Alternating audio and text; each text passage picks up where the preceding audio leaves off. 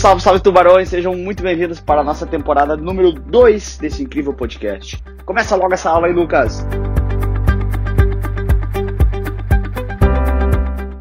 Seja bem-vindo para a aula sobre risco de crédito. Estamos aqui ao vivo dos estúdios. Que estúdio é a produção hoje? Estúdios uh, C do Projac. Primeira vez que eu gravo no estúdio C.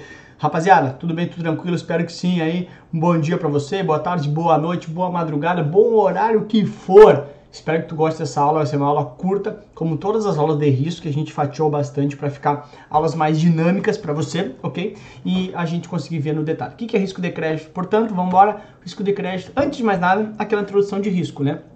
Essa não é a primeira aula de risco que você está assistindo, então esse slide a gente vai passar bem rapidinho. Risco é a chance de sair algo diferente do que eu imagino, né? Então, é, eu esperava receber 9%, pode ser que eu receba menos. Tem uma primeira aula de risco lá que explico bem direitinho esse slide volta ali nele, uh, porque uh, você deveria ter visto essa aula antes da de risco de crédito. Tá? Lembrando que não pode ser totalmente eliminado, mas deve sempre tentar ser reduzido. Então, risco de crédito. Risco de crédito, olha aqui, ó, é o mais fácil, C de crédito, ok?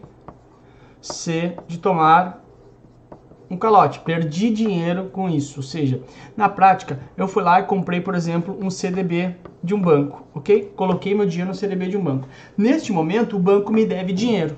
Hum, me deve dinheiro. Se o banco quebrar e eu perder dinheiro com isso, se dá esse nome de risco de crédito. Então, é a chance de eu perder o dinheiro por ter emprestado para alguém. Ou seja, o emissor do título não honrar com seu compromisso de me pagar este título, risco de crédito, ok? Importante dizer o seguinte, presta atenção. Ações, ok? A prova adora cobrar isso aqui, tentar te pegar. Não tem risco de crédito. Eita, Lucas, como assim não tem risco de crédito? Sempre assim que ações fosse o mais arriscado de todos. Presta atenção comigo o seguinte: quando tu compra uma ação de uma empresa, entende o porquê das coisas ao invés de decorar as coisas. Presta atenção. Quando tu compra ações de uma empresa, você passa a ser sócio daquela empresa. Então, você não emprestou o dinheiro para a empresa, você é sócio, você comprou um pedaço da empresa. Então, já que você não emprestou, não tem como essa empresa te dar calote. Por isso que se diz, se diz não. Por isso que ações não têm risco de crédito. Então presta bem atenção nisso. Tem que ter um empréstimo para ter calote. Eu não, eu não te devo dinheiro, então não tem como te dar calote. Então, em ações não tem dívida. Ok? Ações tu é sócio da empresa. Ok, bacana. Aí, como pode estar tá vendo aqui, o cara está pensando aqui, ó, e o FGC? O FGC é o Fundo Garantidor de Crédito, que é uma espécie de seguro. Este fundo é formado pelos, pelas próprias instituições financeiras, não é do governo, ok? E ele garante, o FGC, então ele garante o risco de crédito dos títulos emitidos por essas instituições financeiras, por exemplo aqui CDB, RDB, então títulos, entre outros títulos, tá bom? Ele garante até 250 mil por CPF e por instituição. Tá limitado a um teto global de 1 milhão. Mas ok, isso na aula de FGC tem mais detalhes, ok? Então na prática, o que acontece? O FGC, o, o Fundo Garantidor de Crédito, ele honra o risco de crédito, como o próprio nome diz, fundo que garante o crédito. Então, ele honra o risco de crédito até 250 mil dentro daquela instituição. Acima disso, tu passa a correr o risco de crédito dessa instituição.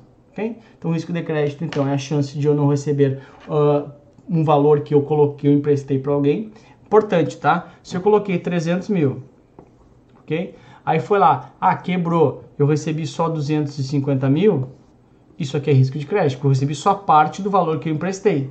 Então, nem sempre é do valor total. Né? Risco de crédito é a chance de eu receber nada ou um pedaço apenas do que eu recebi. Sempre que houver perda por risco, por alguém me dar calote, é risco de crédito.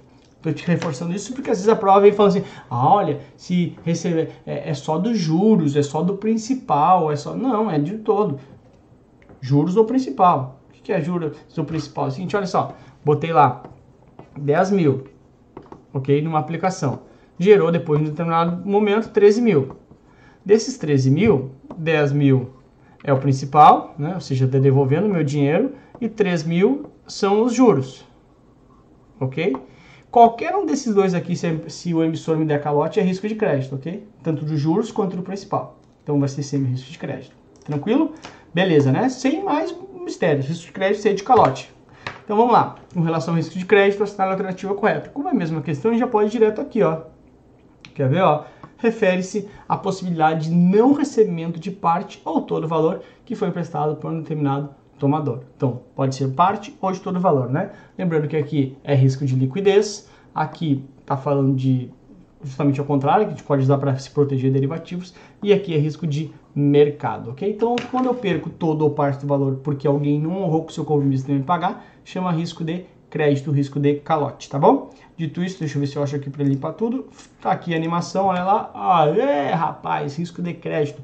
Tá ficando, tá ficando craque em riscos, tá bom? Te espero na próxima aula. Vamos junto até a tua aprovação. Não desiste. Vamos junto. Abraço. Tchau. Muito obrigado por ter ouvido esse podcast. Espero que tenha sido bastante legal para você. Te espero nas minhas redes sociais com muito mais conteúdo. Tamo junto, galera. Bora pra cima virar tubarão.